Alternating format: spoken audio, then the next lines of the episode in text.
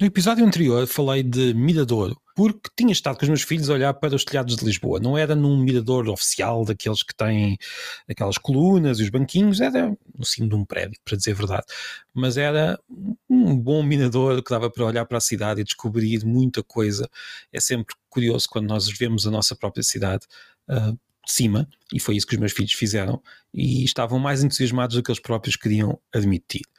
Ora, ao pensar nesse mirador, lembrei-me de outro mirador numa viagem que fiz com eles também, com a minha mulher, há, o ano passado.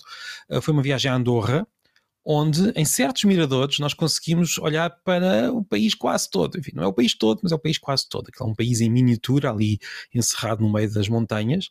Uh, e foi uma viagem muito engraçada que deu origem a um texto que já agora convido a ler, convido-vos a ler. Vou deixar aqui na descrição do episódio.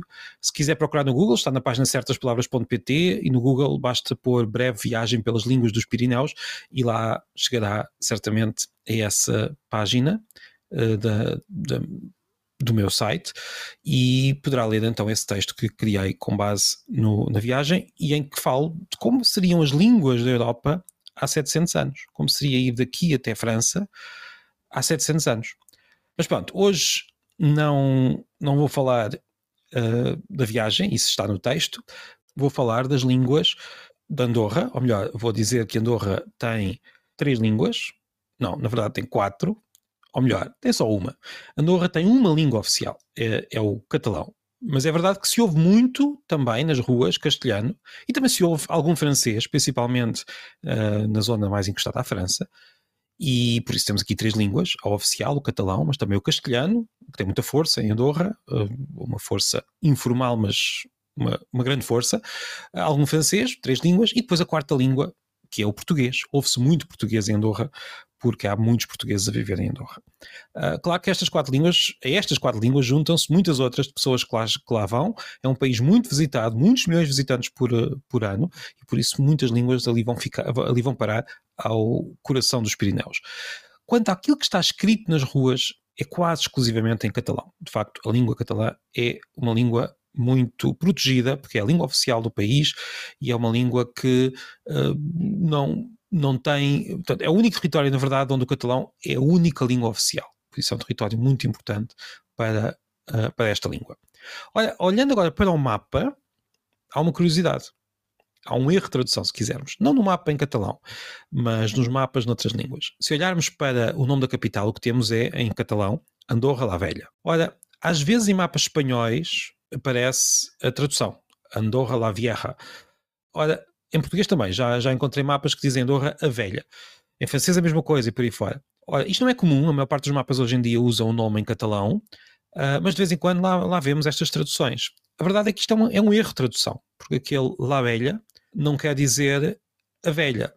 Aquele La Velha quer dizer, é, é o melhor, é uma, é uma forma antiga da palavra vila, que também pode querer dizer cidade, por aquelas bandas. Em francês, por exemplo, ville é cidade. No fundo, é uma forma de distinguir a cidade do país. A Andorra vila e a Andorra país. Foi depois reinterpretado pelas mentes uh, castelhanas, francesas, portuguesas e também há que dizer catalãs, porque muitas vezes as pessoas, mesmo os que falam, uh, aqueles que falam catalão, não, não sabem que aquele velha não é, não significa velha à portuguesa, mas sim vila. Portanto, as pessoas reinterpretaram o nome e passaram a achar que ali, está, que ali tínhamos Andorra a Velha e não Andorra a Vila ou Andorra a Cidade. É um curioso erro de tradução que aparece nos mapas, um erro de tradução que já se institucionalizou. E pronto, foi apenas um breve apontamento sobre as línguas de Andorra.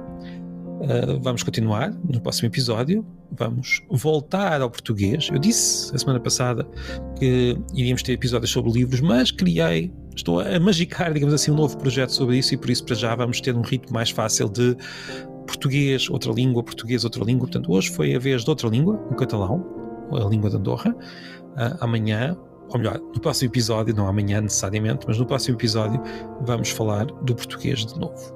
Então, até breve. Não esqueça de assinar e já agora de partilhar.